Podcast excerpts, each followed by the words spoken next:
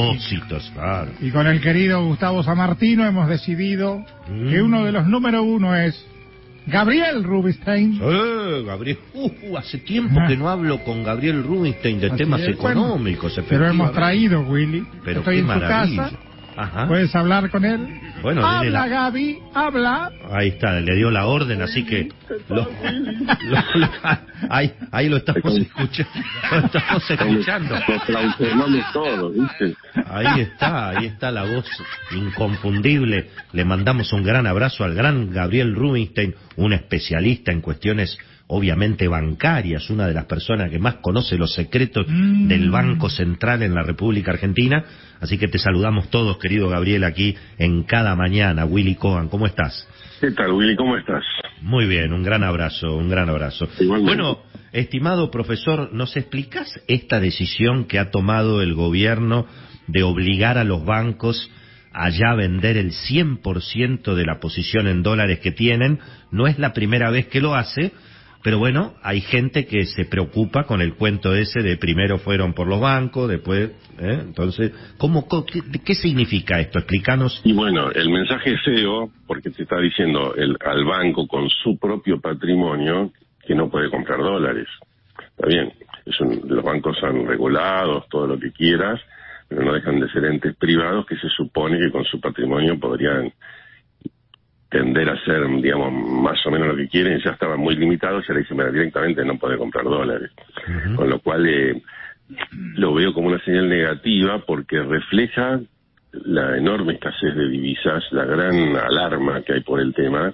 Entonces toman esta medida contra los contra el turismo, toman esta medida con, con el resto que quedaba de la posibilidad de los bancos de tener patrimonio. Por ahí son 600 millones, 700 millones, se verá un poquito la cifra final, pero eh, lógicamente pueden sembrar dudas en un momento donde la lo que se llaman, lo que nosotros podemos denominar como reservas líquidas, líquidas, netas líquidas, están en terreno negativo, ¿no? Entonces es un momento de mucha preocupación por la situación de reservas no tiene nada que ver con esa sensación que quieren dar, las reservas son robustas, son robustas y mientras tanto se la pasan tomando medidas para no perder un dólar. Ahora, perdóname, Gabriel, explícanos qué significa que hay reservas negativas. Digamos, ¿a vos te da esa Sí. cuenta? Claro, que sí, porque vos tenés, lo, se publica el Banco Central, reservas netas, 4.500 millones de dólares positivas, reservas netas, pero si vos decís, bueno, de esas reservas netas, eh, que, vamos a ponerlo mejor, reservas brutas son, para ponerlo fácil, 40 mil millones de dólares. La mitad es un papel que es un contrato con, con China, es un papel, no son reservas, no son billetes, son, es un papel que te daría derecho si China lo acepta en cada situación, a, a que te presten eh, yuanes que después podés convertir en dólares. Pero es un papel, o sea, ya la mitad son papel. La otra parte, digamos, 11 mil millones aproximadamente, un poquito más, son encajes bancarios. O sea, los bancos, vos depositaste mil dólares en el Banco Central, esos mil dólares es, plata, es plata de la gente, no es plata Es del plata gobierno. de los bancos que, que en el fondo responde a la gente y que el Banco Central no debería, no debería tocar. Mm. Si los quiere tocar, tendría que decir, los bancos del día de hoy están autorizados no solo a prestarle a exportadores, sino están autorizados a prestar al gobierno. Y después, tras cartón, decirle al gobierno, che, préstame o, o préstame. Entonces, pero claro, eso sería como generar una directa, por, sería como ir por derecha y generaría inquietud en los depositantes porque dirán, ¿cómo?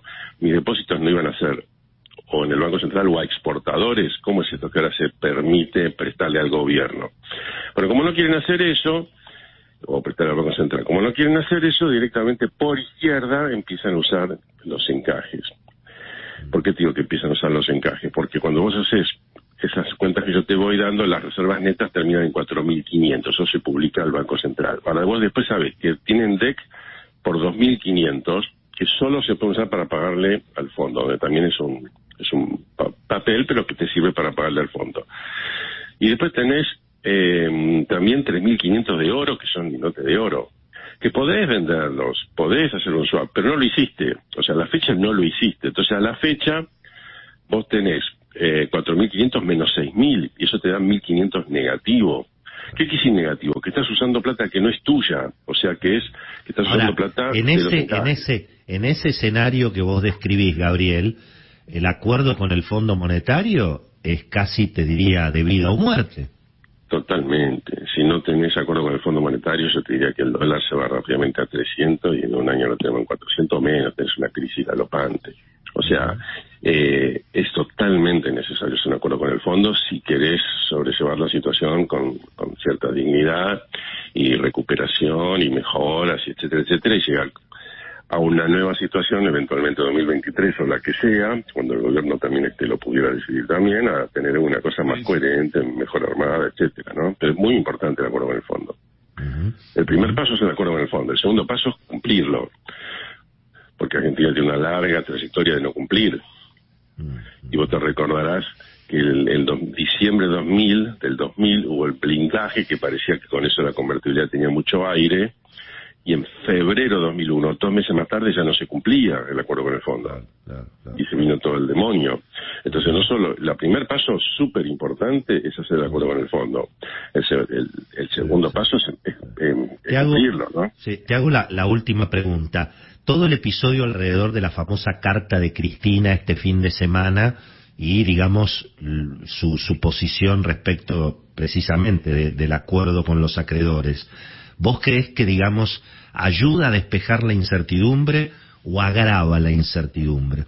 No, para mí ayuda, digamos, nosotros descontábamos que iba a haber algo por el estilo, no porque sabíamos que era una carta, sino porque iba a tener esta actitud, Cristina, de no, de por un lado, digamos, no entorpecer, y en este caso te está diciendo con bastante inteligencia, mira, en el Congreso ya se firmó esto, el presidente es el Alberto Fernández, si hay acuerdo con el fondo va a ser porque el presidente Alberto Fernández y la oposición lo llevan adelante, o sea que en ese sentido habilita, podemos decir, que se concrete todo esto. Pero también se mantiene en esa posible posición que si mañana las cosas salen mal, ella pero se hicieron las cosas mal y bueno, te fuiste a tu casa, Alberto, y la oposición es un desastre, y ella queda con ese capital político que, pues, que podría darle, digamos, más aire de cara al 2023, por ejemplo, o en crecimiento en general de todo su espacio político. Yo creo que es una jugada inteligente, Cristina, en función de todas estas variables, eh, pero digamos todo, yo creo que cuando se decía no, Cristina no quiere acuerdo con el fondo, no, porque es suicida eh, es suicida ahora torpedear el acuerdo con el fondo. Tiene que concretarse. El tema después, bueno, si las cosas salen bien, si salen mal, quién paga los costos políticos, etcétera, etcétera. Pero yo creo que el acuerdo con el fondo, si el gobierno se pone un poco las pilas, podría ayudar para que lo, por lo menos 2022, 2023 transiten de una manera bastante aceptable, una por lo menos regular, y las variables mejoren un poco en vez de en vez de ponernos al borde de, una crisis galopante, ¿no? Ya estamos, decir, en crisis, Argentina las crisis siempre tienen ciertos niveles de profundización. Hoy estamos en crisis, pero si el dólar se fuera a 300, si fuera a 400, estaríamos ya en un desborde totalmente inmanejable, ¿no? Bueno, estamos escuchando a Gabriel Rubinstein, uno de los mayores especialistas que tiene la Argentina en cuestiones bancarias, en política monetaria, así que ha sido muy, muy interesante. Vos decís, Gabriel, que la cantidad de dólares que tienen los bancos para vender en esta obligación que les han hecho no, no va a mover mucho el amperímetro, porque tal vez hay una sobreoferta de dólares a partir de hoy en el mercado que lo haga bajar, o no, no lo ves mucho eso. Está bien, sí, pero son cifras que te pueden hacer, digamos, a lo sumo, si te ayuda una semana, dos semanas, tres semanas, te va ayudando te, te, están mostrando a todo lo demás que estás raspando la olla, raspando la olla, raspando la olla, entonces el que tiene un depósito también se puede inquietar. El que tiene depósito en pesos después te contribuye a demandar dólares y subir la brecha, o, la que quiere, o sea que lo que bajan por un lado después se pueden perjudicar por otro. Lo que tiene depósitos en dólares si hoy más o menos, no sé, sabes qué sé yo, hacer la cuenta y más o menos te dan, no sé, 13%, 15% de, de los encajes ya estarían siendo prestados eventualmente al Banco Central, que no informa nada de esto, pero te lo podés conjeturar analizando la cifra, mm. y, y también pueden inquietarse y tampoco eso ayudaría eh, a la situación, a la calma financiera. Es cierto que el Banco Central, digamos, si lo van, puede devolver esos 11 mil millones de dólares a todos los depositantes. Eh, pero igualmente ya empieza a ser una cosa de más nerviosismo, ¿no? De más complicación.